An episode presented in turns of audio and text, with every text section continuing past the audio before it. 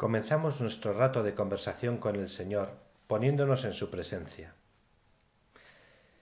En mi tierra de Navarra tenemos mucha afición al deporte. Una de las federaciones más curiosas es la del deporte rural.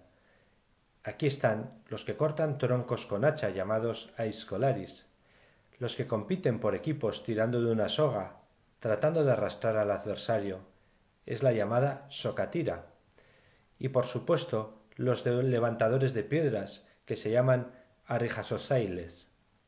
En esta última disciplina, el récord lo tiene Mielcho Saralegui, que levantó una piedra de 329 kilos en 2001.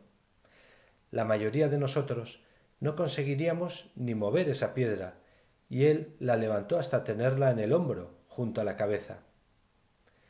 Hoy queremos meditar sobre la verdadera fortaleza, la verdadera fuerza.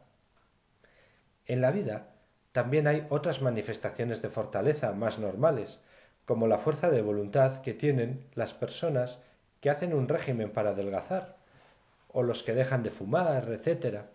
Se necesita mucha fuerza de voluntad para conseguir cualquiera de estas cosas. Sin embargo, no es esta la fortaleza de los cristianos aunque nos venga bien tener fuerza de voluntad, también está el peligro del voluntarismo. ¿Has oído alguna vez el dicho de que tenemos los pies de barro?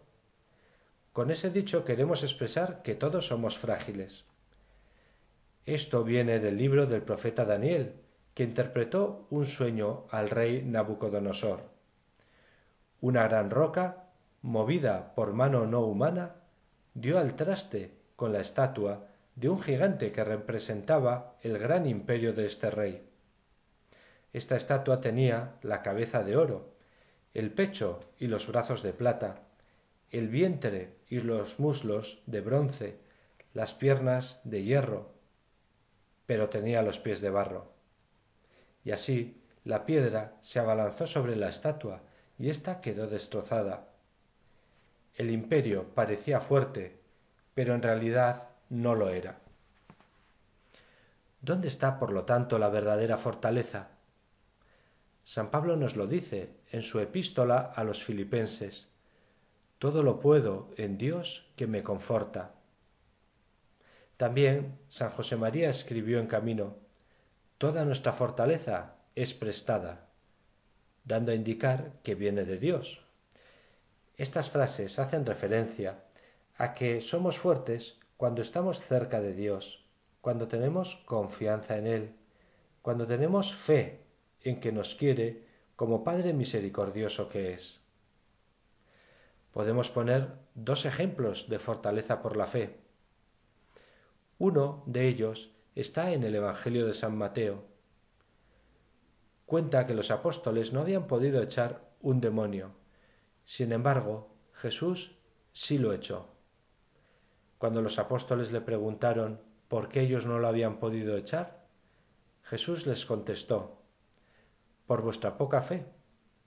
En verdad os digo, que si tuvierais fe como un granito de mostaza, le diríais a aquel monte, trasládate desde ahí hasta aquí, y se trasladaría. Nada os sería imposible. También recordamos cómo en otras ocasiones Jesús, antes de realizar un milagro, pide fe. Y decía frases como esta, tu fe te ha salvado. Si tenemos fe en Jesús, podremos conseguir muchísimas cosas. Sobre todo, podremos conseguir lo que nos pidió el mismo Señor, y que es muy difícil, pero muy bonito también. Que os améis unos a otros, como yo os he amado, en eso conocerán que sois mis discípulos. Este es el principal fruto de la fe, el amor. Sabernos amados por Dios y así ser capaces de amar a los demás con el amor con el que Cristo nos amó, que ciertamente es el único verdadero amor. Así que ya hemos aprendido cuál es nuestra verdadera fuerza. Es esa que viene de la fe y del amor que viene en definitiva de Dios. El amor es tan fuerte que incluso tiene un poder superior a la muerte. Por eso Jesús resucitó y nos llama a una vida eterna junto a Él en el cielo. Pero antes podemos pasar también nuestra vida terrena muy cerquita de Él. Este es el mejor modo sin duda de pasar nuestra vida muy cerca del Señor. Y por eso le decimos, Jesús, quiero vivir siempre contigo, junto a ti, primero en esta vida y después para siempre en el cielo. Jesús, María y José, que esté siempre con los tres.